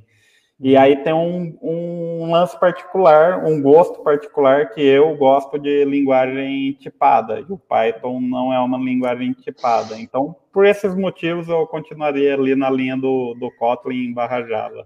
E aí, o, o, o Felgar, você comentou, né? ah, putz, usando Java, agora a galera tá, tá num, num hype ali no Kotlin que o Sabaia comentou, e você falou nessa questão, né? De estar tá tirando né, alguns recursos do monolito e criando microserviços para eles. Que tipo de benefícios vocês estão obtendo e que tipo de, você, de benefícios vocês pretendem obter com essa estratégia? Tá. No primeiro é igual eu falei, a gente tinha um monolito ali que ele não tinha nada de exceção nele, então conseguiria subir mil máquinas rodando monolito. Só que a gente tem um banco limitado. É, então lá no início a aplicação rodava com um monolito e um banco pequenininho. Aí foi crescendo, dois monolitos, o banco pequenininho. Ah, o banco não suportou, aumentou o banco. Hoje a gente está num banco que já é um banco robusto, e para a gente ficar aumentando o banco, começa o custo começa a crescer assim absurdamente. Exponencial. Então, é exponencial, porque agora chegou num momento que eu não consigo mais crescer 10% meu banco, eu consigo dobrar ele. E eu dobro, eu dobro, dobro o meu custo. o custo. O- exato, que se torna inviável. Aí, com essa estratégia, o que, que a gente faz? A gente tira um serviço de lá e joga num banco à parte. Então, eu posso ter um banco pequenininho só para resolver aquele serviço. E o meu banco continua respondendo para o monolito lá. E a gente consegue manter o mesmo banco porque eu dividi a minha carga ali entre dois bancos de dados à parte. É, hoje a gente deve ter ali pelo menos uns quatro ou cinco bancos diferentes, além do, do banco principal. Outra estratégia que a gente adotou também foi criar uma réplica de leitura desse banco. Então, Uhum. hoje, muito dos relatórios que os clientes veem, ele não vai mais no banco principal, ele vai nesse banco que é uma réplica do banco, do banco principal. Leitura, Com né? isso, eu tiro carga do banco principal e eu consigo manter a escrita, consigo o usuário fazendo venda, processando nota e tudo cai no real time ali. Uhum. Aí, às vezes, tem algum certo delayzinho ali no relatório devido a essa sincronização aí de banco. Normalmente, esse delay é bem baixo, não chega nem a um segundo, mas em alguns certos momentos de pico, chega ali a uns 30, 40 segundos. É, e, muitas vezes, e muitas vezes é E- porque a gente não fez lá atrás, porque às vezes também não sabia, às vezes não bate papo com alguém ali falando alguma coisa, o cara fala, por que que você não faz isso? Fala, puta, nem sabia que dava. Você vem e aplica, né? Então, assim, você vai, às vezes, de fato, quando você é um startupeiro, vai começando uma empresa sem recurso e vai dependendo do negócio girar, o avião está constru... tá andando e você está construindo ele com, com coisas de mercado, com dica, com bate-papo de pessoas, é, às vezes com próprio outros empreendedores que adotou uma outra estratégia, e a gente vê é, aquilo que deu certo e aproveita, e aquilo que não deu certo descarta, né? É, e isso para tudo, não só tecnologia, para todos os tipos de, de coisa que você olha quando você está ali construindo os pilares é, da empresa, sabe? E eu acho que isso ainda casa muito também com a questão da, da necessidade versus a, a, aquilo que eu tenho hoje, né? Então, tipo, a gente pensa, que nem vocês estão comentando, putz, lá atrás a gente já pensava em algumas coisas de escala que a gente precisava, então já fomos para a AWS, já temos uma, uma, uma infra muito robusta, esse tipo de coisa. Mas alguns pontos, né, também podem ser on demand, né? Que nem você comentou. Então, aos poucos a gente vai construindo e vai criando uma, um novo andar ali na nossa, na nossa casa, ou falando do, do do, do avião ali, a gente vai construindo novas, novas funções ali para esse avião. E aí, só uma pergunta rápida: vocês já com essa estratégia, vocês já estão uh, uh, conseguindo perceber essas, essas melhorias, essas, essas vantagens? Já estão conseguindo perceber? Ou ainda Sim. não? Acho que é tanto de custo como de performance, né? Acho que Bacana. a gente já reduziu o nosso custo de AWS significativamente. A gente, na verdade, é, adota a estratégia assim: eu tiro esse custo daqui e acabo alocando numa outra tecnologia que é importante para a gente, que a gente não fazia antes porque não cabia. Né? Então a gente continua gastando a mesma coisa, mas, por exemplo, a gente reduziu a AWS e o Dani trouxe uma tecnologia que é uma ferramenta Adopt, que é o você consegue é, monitorar suas assinaturas, você consegue fazer campanhas dentro dessa plataforma, você consegue acompanhar o seu churn. Então, assim, é, o objetivo, quando é, e aí acho que é muito importante, quando você fala assim, ah, custo, ah, então eu vou querer fazer uma empresa com custo zero. É o contrário. Quanto mais, às vezes, dinheiro você tem, mais você tem que investir em tecnologia, porque você vê, olha o chat aqui, o cliente quer produto, o cliente quer coisa nova. Então, a gente tem que buscar ferramentas que robusteça isso também. Porque senão você começa a enxugar custo, enxugar custo, enxugar custo, e chega um momento que você fala assim, ah, tá bom, com uma empresa com custo beleza e não tem uma ferramenta bacana para ofertar na ponta, entendeu? Sim. É porque é, se você vai colocar qualquer recurso que vai demandar capacidade de processamento, você fala, não, não vou colocar porque isso vai aumentar o custo de AWS. É, e não é nem o custo, a gente colocou, a gente até fez uma integração recentemente com o Facebook Pix, é, Pixel, para poder Pixel. monitorar o desempenho. Cara, e era uma ferramenta que deixou o aplicativo tão lento, tão lento, que os clientes começaram a reclamar na hora, ficou lento, lento, lento. A gente removeu. Então a gente está buscando outra coisa que seja melhor, que se encaixe ali para a gente traquear isso, porque se você escolhe ali o ruim, é, o cliente percebe na hora e ele vai embora. Né? Da mesma forma que ele é, é mobile, eu tenho que cada dia é, me renovar e mostrar para ele que eu não estou parado, estou fazendo algo novo, né? Então assim, e aí o algo novo na visão do cliente é sempre o produto, mas para que a gente chegue naquele final do produto, né? É, o pessoal aqui pedindo romaneio, calendarização, você precisa comprar ali às vezes um componente, você precisa construir um componente, você precisa aumentar a performance do banco, porque, por exemplo, o Daniel comentou do Next.js no catálogo. Se a gente não faz essa mudança, talvez o catálogo hoje não fosse escalável. Ele começaria a capotar e os clientes é, não conseguiriam mais utilizar porque ficaria lento. Então, assim, é, é todo um processo de uma escolha de eu vou fazer essa funcionalidade. Eu preciso saber se eu estou robusto a, na, na, na minha retaguarda para poder prover ela. E até esse ponto que você comentou do Pixel foi, foi bacana e me, me deu um insight aqui, que eu queria, que eu queria saber qual que é a importância no, no processo de uma startup de testar e errar rápido. Assim, tipo, isso foi importante na história de vocês? Vocês, esse ponto que você comentou aí do Pixel aconteceu mais vezes e você acha que isso foi importante? Bastante. A gente até aqui tem até aposta de coisas que a gente fez é, e que deu muito certo, que a gente nem acreditava, e coisas que eu vou até comentar aqui, que eu já perdi aqui umas apostas para o Daniel, que no mercado todo mundo sabe, né? Tem o TEF, eu sou um cara de mercado de pagamento, então eu falei, vamos homologar o TEF aqui, porque o TEF é muito importante para os nossos clientes maiores. E a gente foi lá e homologou no nosso PDV, e dentro do nosso público ali, poucos clientes utilizam o TEF, ou porque a gente errou na estratégia de comunicar, dizer que tem, que é você transformar ali num, num checkout do supermercado e permitir que ele pague com cartão, ou porque o nosso público ainda não chegou para isso. Então, ali era uma aposta minha que eu errei, desenvolvemos e pouca gente usa. É, então, assim, a gente sempre brinca aqui nas funcionalidades, a gente é, pensa numa funcionalidade ali, olha o que o cliente está falando, o que ele está comentando, mas a gente fala assim, e aí, vamos fazer? Isso é importante, que nem passou um cliente aqui multiloja. Fazer multiloja é muito importante para o nosso negócio, é, porque eu, eu, consigo atender franquias, eu consigo é, pegar o cara que está abrindo uma segunda loja e gerenciar as duas do mesmo, do mesmo canal. A gente já sabe como fazer, a gente tem vontade de fazer, mas a gente agora precisa parar e ver, isso faz sentido agora para a empresa? Ah, faz sentido agora. A gente vai medir todos os esforços para fazer. Não faz sentido agora, mas faz sentido começar a fazer em novembro. Entra, entra no nosso roadmap em novembro.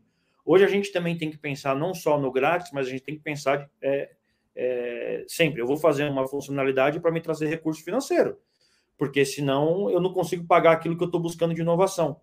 Né? Então eu preciso ir escalando as funcionalidades conforme ela vai me trazendo e gerando um retorno financeiro. É, é, é, errar, errar faz parte aí do, do dia a dia. Mas é igual o Saboia citou o exemplo do Pix. Subiu, reclamou, removeu, voltou ao normal. Tentamos fazer a integração de uma maneira diferente, subiu de novo. Aí já subiu com a possibilidade de liga ou desliga isso aí. Subiu, ficou lendo de novo, desligou, vamos buscar alternativa, não vamos ficar insistindo ali. E assim como aconteceu com com o Pixel do Facebook, aconteceu com outras tecnologias que a gente acabou colocando e voltou atrás e tudo mais. Ó, e pessoal, assim... é, só cortando aqui, Rodrigo, rapidinho, eu já tenho aqui o nome de todo mundo que está no chat aí, deu. É, a gente colocou aqui numa ordem. É, ah, graças a Deus. Fala aqui um, que eu não estava achando o bagulho aqui. A quantidade aqui de clientes é, que participaram, e aí, quando a gente sortear, a gente vai falar o número tal ganhou e eu vou falar qual foi o nome da pessoa aqui baseado na tá, planilha. Me fala que eu vou sortear aqui ao vivo. Beleza. Eu até Vamos... compartilho a tela e mostro. Legal, bacana. Deixa eu só e pegar gente... aqui, tá, tá colocando aqui no Excel o nome de tá. todo mundo. Ah, que bom, vai... porque eu tava procurando. Só para quem. Primeiro, né, gente? Eu esqueci de falar. Se inscreva no canal, caso, seja, caso não seja inscrito, que o Sabai vai pegar os nomes que estão inscritos. Só que o que eu fiz, né? Eu tava procurando esse randômico online, só que eu só achei ah. quando não tem live. Tipo, depois da live eu conseguiria, mas durante a live não achei, tá ligado? Mas essa Ótimo. live foi, essa live foi bacana, porque o cliente ele pôde descobrir como foi o processo, como a gente está hoje, o que, o que, que vocês estão trabalhando para melhorar, pedir features e ainda vai ganhar uma, ainda vai ganhar é. uma porque assim, a gente, sempre, a gente, sempre, foi muito transparente com os nossos clientes, né? Desde o uso da tecnologia, né? A gente é, teve pedidos incansáveis de clientes, por exemplo, que entrava é, no site pediu o iOS e não tinha. E a gente uhum. falava assim: calma que nós vamos desenvolver um dia, calma que nós vamos desenvolver um dia. Desenvolvemos. Então, assim, o iOS demorou praticamente três anos é, para ser construído. Então, assim, é, a gente nunca esquece o cliente, por mais que às vezes ele ainda, ah, te mandei isso aqui daqui três meses atrás, seis meses atrás. Tinha. Tinha até uma brincadeira que eu fazia com o Saboy, que, como ele falou lá no começo, eu sempre quis ter iOS, ele falava, não, agora não é o momento, vamos focar aqui, não sei o quê. E a gente que ficava no chat, então cada pedido que entrava de iOS, eu ia lá no WhatsApp, ele falava assim, ó, mais um.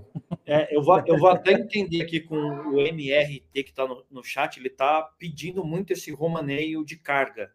É, provavelmente ele deve ser um cliente que precisa ali de alguma, algum papel que sai ali no pedido para ele poder fazer o transporte e deve ter alguma especificidade.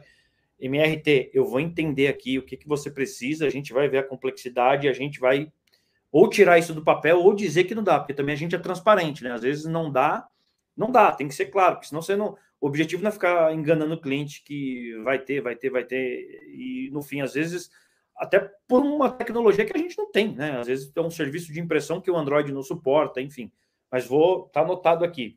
Tá, uma pergunta que acho que faltou de todo esse ciclo de tecnologia, e a gente já vai pro sorteio, gente. Então fica aí na live que ó, já vai chegar o sorteio. Tem, ó, tem 44 aqui pessoas, né? Foi 44 uhum. pessoas. É, pode, a gente vai fechar em 44 aqui.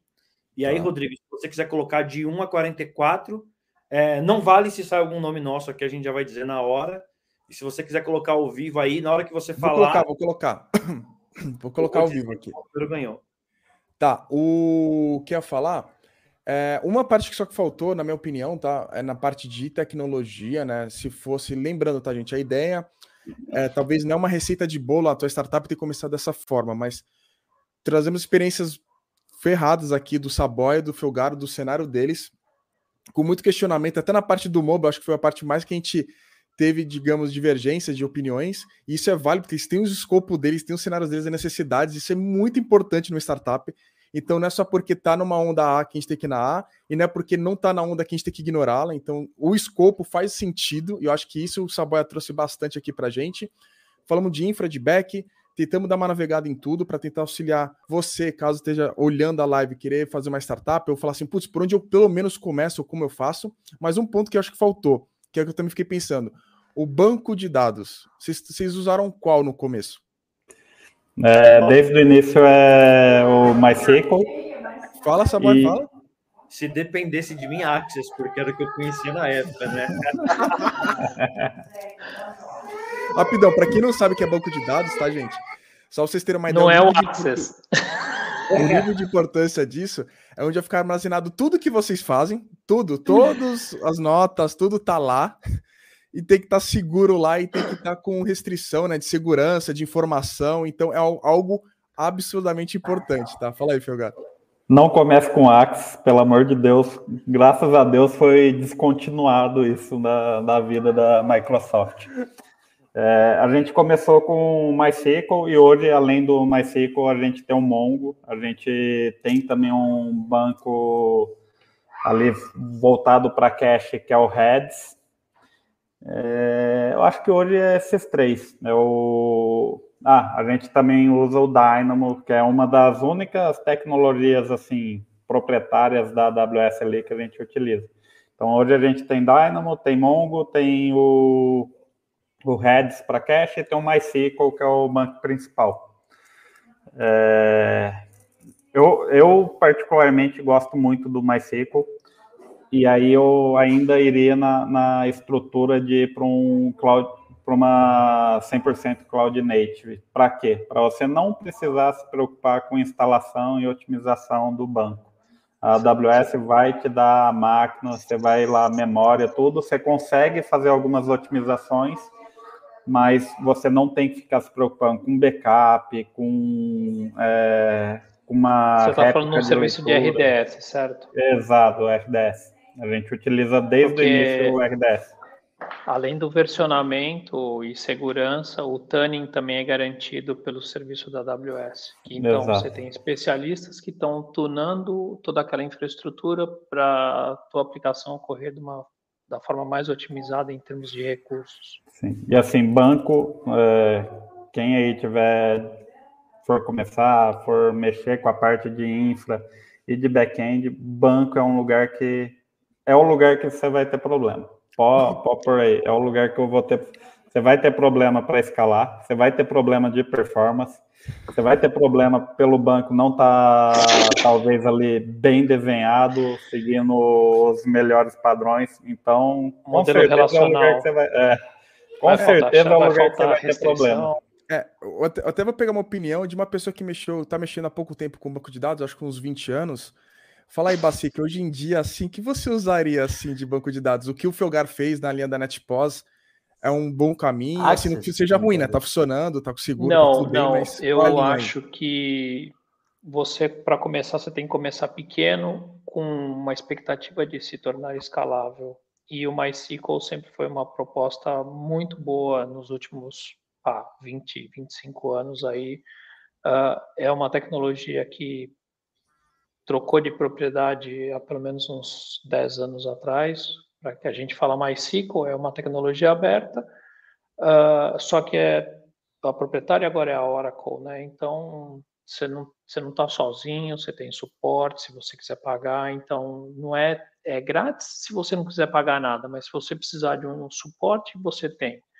Uh, Para resumir o que o Daniel falou, eu vou dizer o seguinte: banco de dados é o lugar onde você não tem o direito de brincar, porque facilmente custa a empresa inteira em pouco tempo.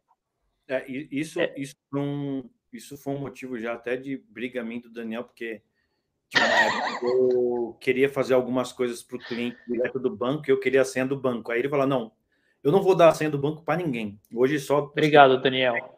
Só duas Obrigado, ou três pessoas têm a senha do banco. Aí um dia ele se irritou comigo e falou: então tá bom, vou te mandar a senha do banco. Aí eu não quis, porque eu falei, mano, no dia que ele der do banco, vai acontecer alguma coisa e vai sumir todos os dados e a culpa vai ser minha. Então, assim, não quero, eu tô fora. Aí eu acabei, é, deixa para os especialistas, para os caras, quando eu quero alguma coisa, o pessoal vai lá e faz, porque é de fato, é, eu acho que é o. É o, é o coração ali.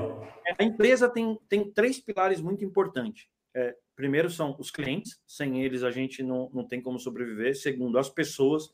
E terceiro é o, é o banco de dados. Assim, o resto vai acontecer é, de forma natural. Uma dúvida. É, só para fechar, Rodrigo, desculpa tá lá. Essa, não, o lado do DBA agora. Agora pegou, né? Fala pegou mais alto. Né? Ali, né? Falou é de senha do banco. Não, não, não. Senha do banco, não. Vamos lá dizer o seguinte. Eu levei algum tempo para perceber o seguinte. Se você perder todo o teu código da aplicação, você faz de novo. Se você perder um registro, você não consegue psicografar a merda, a coisa que estava lá. Se não tiver backup, já foi. Tu perdeu credibilidade e perdeu o negócio consequência. Banco é... é Filgar e Sabá, vocês têm. Agora vou jogar vocês na lenha, na fogueira. Vocês têm alguma rotina de backup, essas coisas? Na verdade, a gente, como a gente usa o RDS, ele entrega para você ali, você consegue configurar. Eu quero fazer backup uma vez por dia, tal horário. E além em tal disso, região, gente, é, em tal região, quero é. exportar de uma região para outra e tudo mais. Acontecer, por exemplo, alguma o banco cair, qualquer horário. É, durante o dia não, porque está todo mundo online, mas na madrugada manda SMS para os nossos celulares e a gente já começa a ligar. Nunca precisamos mas assim, qualquer susto que tem os SMS na madrugada, porque sempre, puta, uma sexta-feira alguém dorme, então assim, sempre alguém tá ligado, a gente acaba ficando ligado, tem isso, porque não pode sair. E pe pegando sua pergunta aí, a gente ainda tem ali a AWS entrega uma funcionalidade que chama Restore Point in Time, que nas últimas 24 horas você consegue voltar ao banco em qualquer milissegundo ali da maneira como ele estava. Então, por isso, eu sou totalmente a favor de tirar essa responsabilidade da empresa e jogar essa responsabilidade, é claro, em alguma empresa que você confia, como a AWS, que tem gente que é expert nisso trabalhando lá para você. E aí você fica com a outra parte, que é construir um banco decente, com uma, uma modelagem boa, é, e o desenvolvedor construir carries otimizados ali que não vai executar sem index, sem esse tipo de coisa. A gente já pegou alguns casos de dar uns gargalinhos, assim, eram algumas carries mal feitas ali que a gente corrigia. Até pegando o seu gancho aqui, Dani, tem um cliente falando que a gente poderia disponibilizar a opção de usuário fazer o backup. Qual foi? Né? É, o José Maria. Bruno Alencar. Bruno Alencar. Então, assim, a, qual que é a vantagem do nosso app? O nosso app ele não precisa fazer backup. É, você não precisa ali ter uma rotina de salvar os seus dados, baixar seus dados para o celular. Não. Os seus dados sempre vão estar salvos. É, se você ficar um ano fora e você logar com seu e-mail e senha, os dados vão estar lá. Você só vai perder os seus dados se você for lá na opção que tem no aplicativo, gestão de dados, e falar assim: eu quero apagar os meus dados da NetPost. Então, assim, de fato, a gente vai sumir com os seus dados até por conta de LGPD. Fora isso, é, a gente nunca vai perder os seus dados, né? É, eu até afirmo nunca, porque a gente tem todo um serviço de tecnologia da Amazon, a não ser que caia a bomba na Amazon e, e a Amazon perca isso, não vai ser a NetPost. É, então, os nossos clientes não precisam mais se preocupar ali com, com, com a opção de backup, preciso salvar meus dados, é, até porque ele consegue fazer a exportação dos dados dele por planilha, ele consegue levar os dados dele para outro lugar se ele precisar. Mas, por segurança, tá salvo, tá, tá seguro. Né? E pessoal, só aqui, ó, a gente fechou a lista, tem 40 tá comigo já. Tá até que tudo comigo. O Rodrigo tá com o Excel, tá com a lista, ele vai fazer o sorteio agora. Isso. Assinatura prêmio de um ano. Aí sim. Ó, aí, gente, vamos começar o sorteio, mas é, dando até um, uma linha geral aqui. É, a ideia dessa live, tá, gente? A gente tinha um canal de tecnologia mesmo, tá? Então a live foi mais voltada para tecnologia, que é a intenção do canal. Mas, sendo bem sincero, sendo cliente da NetPos, né? Se eu fosse cliente no caso, você consegue ver é, como que funciona hoje a, a, empresa inteira na qual você paga, né, para consumir os serviços e de maneira super transparente. Então, fique bem tranquilo com isso que o caminho aqui que todo mundo contou é um caminho bem bem usado também. Então, essa parte vocês podem também ficar tranquilo. E eu vi que tem muita gente perguntando funcionalidade. Agora vou começar a bagunça, que agora é, vai começar o sorteio. É, eu, eu, peguei é. aqui, teve um comentário que falou que eu, é, eu prometi muita. Passou ali, eu prometi muitas coisas e não entreguei nada no passado. Assim, a gente entregou bastante coisas, é porque muitas vezes é, a gente ali tem o desejo e acaba priorizando uma além das outras, né? Então, tudo que a gente falou no ano passado, basicamente, a gente lançou 90%. Tem uma outra coisa que vai entrar esse ano, como principalmente a parte de serviço. O iOS a gente falou que ia lançar e lançamos quase nove meses depois. Muitas vezes o nosso roadmap atrasa. Mas quando a gente diz ali para o cliente que vai fazer uma funcionalidade XYZ, a gente acaba lançando sim. É, quero comentar três coisas novas que a gente colocou. Vou aproveitar aqui para fazer o merchan, né? Na nossa área administrativa, a gente criou as top 10 lojas mais visitadas dos nossos clientes. A gente colocou uma lojinha onde você pode comprar os equipamentos aí que a gente tem homologados da Tectoy. E a gente colocou uma área específica de máquinas da PagSeguro, onde você consegue ali pegar máquinas com promoção e que o nosso app funciona integrado. Então, assim, se você navegar lá no menu, tanto na configurações como ali na parte de é, catálogo, você vai ver essas novidades. É muito legal porque a gente está dando algo aí de qualidade para você. Muito bom, muito bom. Gente, tem os 51 simultâneos. Lembrando que a gente só pegou os 44 que foram passados. Eu vou compartilhar a tela e eu vou pedir dois favores para vocês. Primeiro, se inscrevam no canal, que eu vou ficar falando isso durante a live inteira. Segundo, caso esteja escutando a gente no podcast, você perdeu a felicidade do Fernando Bacic quando estávamos falando de banco de dados, tá? E o, ter... e o outro ponto que eu vou fazer agora é compartilhar a minha tela. Aí o que eu vou pedir de imediato, tá, gente? Assim, bem rapidão assim no chat. Vê se tá bom, se não jogo no outro monitor. Porque eu tenho um monitor um pouco mais largo, eu não sei se fica ruim ou bom para vocês. Ah, eu tentei aumentar o zoom. Dá para ver? Dá para ver. Se quiser passar os nomes aí, eram as 44 pessoas aí que a gente pegou, né? Só para. Eu, eu, dei bastante zoom, mas são 44 pessoas. Ah, vamos, vamos fazer o seguinte: aqui tá eu e Daniel, vamos fazer duas então. Sorteia dois Prêmio anual. Pronto. Aí a gente. Caraca, deu louca, deu louca na NetPos, deu louca na NetPos. o gerente enlouqueceu. É, o gerente enlouqueceu, né? enlouqueceu. Então, beleza. Temos aqui as 44. Lembrando que essas são as pessoas que estão inscritas no canal. Então a gente vai fazer esse sorteio. Então são dois, né? São dois, só, isso. Eu só gostaria que o pessoal do chat mandasse assim: dá para ler, dá para ler. Se puder mandar rapidão agora, só para ficar, só para a gente ter uma ideia. Eu tô ao vivo na live aqui também, dá para Eu ler. também. Ah, dá? Ah, então beleza. então vamos embora. Então fechou. Então, primeiro número, ó, sortear um número, vamos fazer um de cada vez para dar suspense, né? Tá bom, perfeito. Um, entre 1 e 44. Sortear agora, tá bom? Beleza. 31. 31. 31 quem é o 31 na tabela? É Águia Drones. Águia Drones ganhou aí um mês Chama a gente lá no chat. Um mês não, foi o anual. É, prêmio anual, desculpa, um mês não. Já tô querendo reduzir o prêmio aqui pra galera. é muito bom. Então, ó, Águia Drones manda depois com o pessoal lá do suporte, não sei com, não sei quem é, tá intermediando aí. O, o Matheus Zanin tá no chat aí apoiando. É, então pode chamar aí o pessoal que tá. a gente é, pode, a Yasmin também está no chat online, pode, pode então, procurar beleza. ela e chamar lá. Então vamos para o segundo. Tranquilo esse primeiro? Beleza, bora. Qual foi? Ah, tá, tem que clicar de novo. o bagulho Isso. também. Meu Deus do céu. 22. 22 é o José Mari, Maria Maciel. Boa, parabéns aí para quem ganhou. Show. Boa. Lembrando, tá, gente? É, não é que comigo, não, tá? Depois vocês vão ter que falar com o Sabá de alguma forma, ou com, com a Yasmin ou com o Matheus que estão comentando aí, que estão andando suporte, tá? Ai, ai, muito bom. Legal. Legal. Sim, pessoal, queria agradecer demais aí é, todos os nossos clientes. É, deixar um recado aqui que vocês são super importantes, vocês são, acho que o primeiro pilar aqui que tem dentro da, da NetPost. Vocês fazem a diferença e desde o cliente que é grátis, né, é, até o cliente que é assinante, é, independente do plano, acho que vocês fazem to total diferença. A opinião de vocês ali no chat, a dica, o feedback ali quando a gente lança alguma coisa é muito importante.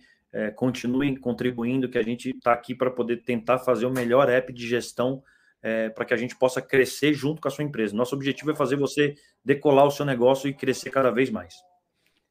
E, e assim, gente, é, quer falar alguma coisa, Gustavo? Tu tirou mudo? Não, cara, eu só queria dar os parabéns aí pro, pro Saboia, pro Felgar. Eu acho que não só pela parte da tecnologia, mas eu acho que uma empresa a gente vê pelos clientes, né? E a gente viu a galera aqui no chat super comprada e a gente vê a qualidade do, do, do serviço que, que a, a NetPOS presta e, o, e os, os sistemas que eles têm. Então, cara, queria deixar já o parabéns, Saboia, Felgar, pela trajetória e pelo serviço que vocês fornecem, cara. Muito Com legal certeza. mesmo. É, a, a, postura de vocês aqui de vir dar a cara aqui e falar com os clientes e atender e ter a transparência de falar isso dá para fazer, isso não dá, falar da tecnologia, o que, que vocês usam, isso é muito interessante para quem tem preocupações e vocês não tiveram nenhum problema em dizer temos isso, temos aquilo, fizemos assim, fizemos assado.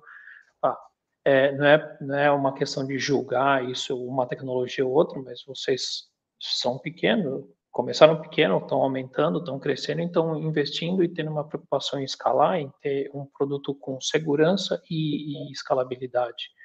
Parabéns aí pelo trabalho parabéns pelo, pela trajetória também.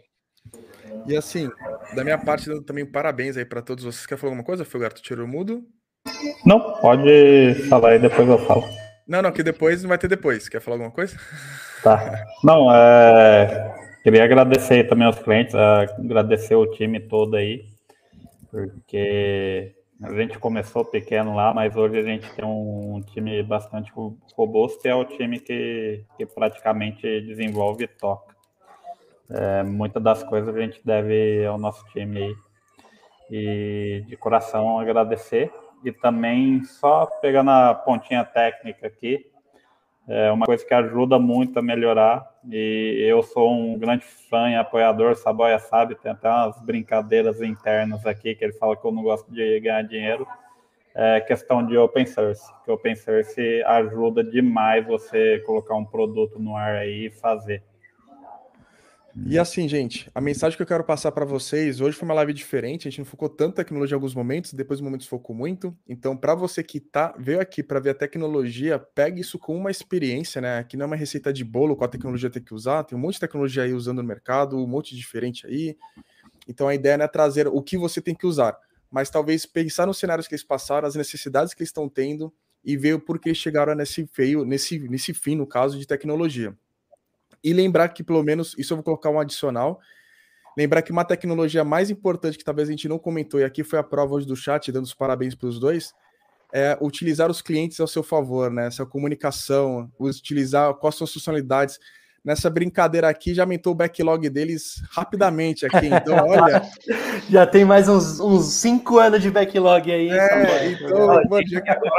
E agora a gente falou aqui, né? Algumas coisas eu falei que a gente vai fazer, vão ter que priorizar rápido e botar. É, então. Ei, Senão na próxima live vai ser só xingamento, não temos aí ferrou.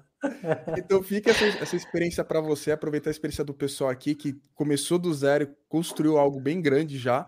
Então fica a experiência deles, obrigado. E acabou mais um episódio do Codando TV. Abraço, gente. Tchau, pessoal. Um abraço. Boa noite.